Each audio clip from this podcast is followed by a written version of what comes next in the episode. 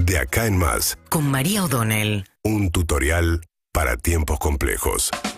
Bueno, ayer eh, a la tarde, domingo, fue Martín Guzmán a la Cámara de Diputados a reunirse con Sergio Massa y con algunos de los integrantes de la Comisión de Presupuesto y Hacienda, que es donde va a arrancar junto con la de Finanzas el debate por el acuerdo con el Fondo Monetario que esta semana debería, según los planes de gobierno, culminar su trámite en la Cámara de Diputados. Después va a tener que ir al Senado, pero la idea es que se discuta en comisión, que tenga dictamen, que vaya al plenario y que el jueves, eventualmente, viernes a la madrugada, si los números le son favorables, sea aprobado por la Cámara de Diputados.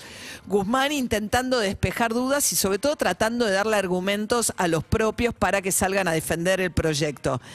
Por un lado se impuso la idea Carlos Heller, el titular de la Comisión de Presupuesto, el, eh, que es un eh, banquero del mundo cooperativo, de Credicop, un kirchnerista no muy ultra, diría yo, que lo que dice es la teoría de la nariz tapada, ¿no? Entonces dice, bueno, vamos a probar esto con la nariz tapada.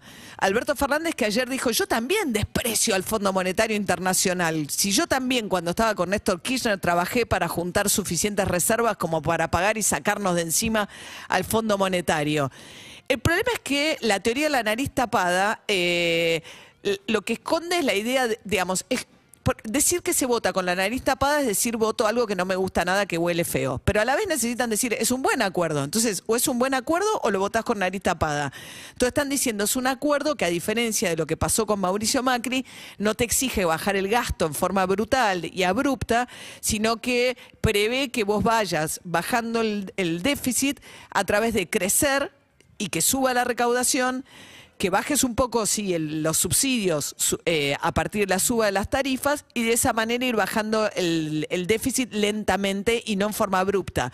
Porque uno de los problemas de bajar, de cortar mucho el gasto es que la economía crece menos. Entonces también recaudas menos. Entonces lo que te ahorras en el gasto no te sirve porque recaudas menos, que fue un poco también, que es un poco la gran discusión acerca de los planes del Fondo Monetario Internacional, cómo funcionan.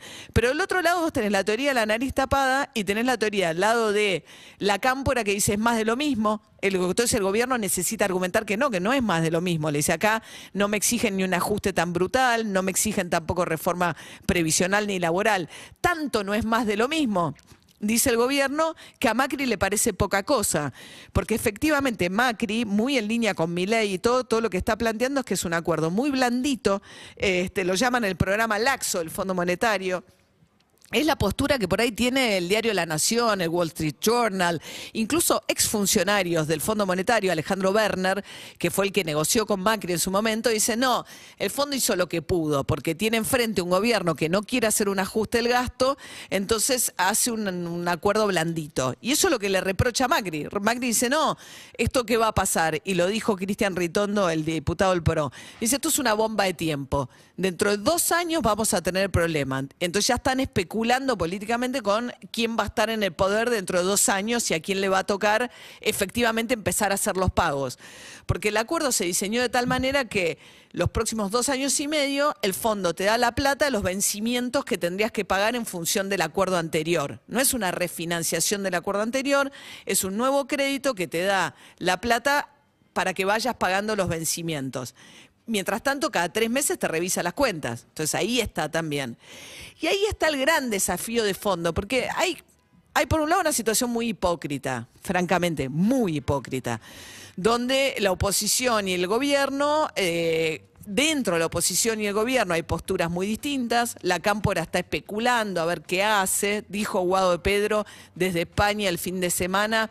Es un buen acuerdo porque, no dijo es un buen acuerdo, por lo menos nos saca del default nos saca de una situación dramática, con lo cual da la sensación que es la primera palabra de alguien importante en la cámpora que se escucha a favor del acuerdo.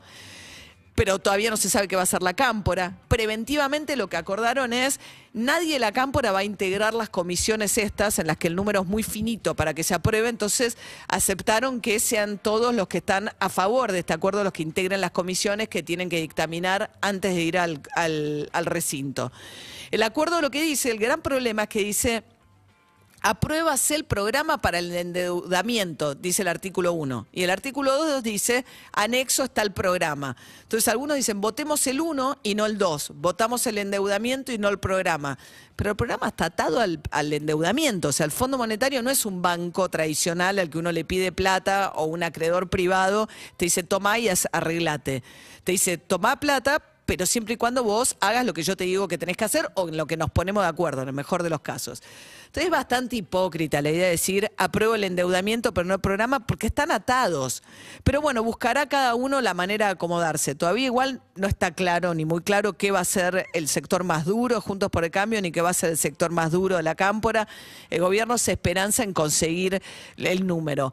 Pero en el medio, Martín Guzmán dijo algo que es muy importante. Dijo, en realidad que es lo que, que, para mí es la crítica de fondo más importante. Él dijo, lo que necesitamos es bajar la inflación. Y, y eso es indudable, digamos, en un país al 50% de inflación es fundamental bajar la inflación.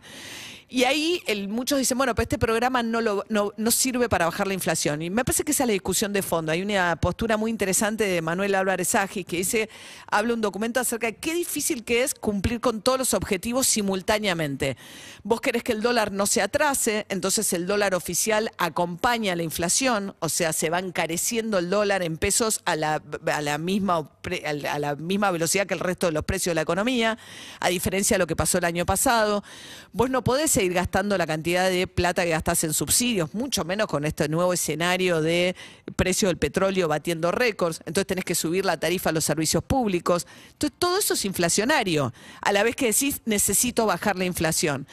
Lo que dice Guzmán es, en la medida en que se robustezca un poco y veas que el Banco Central empieza a tener más reservas y demás, baja la expectativa, puedes achicar la brecha.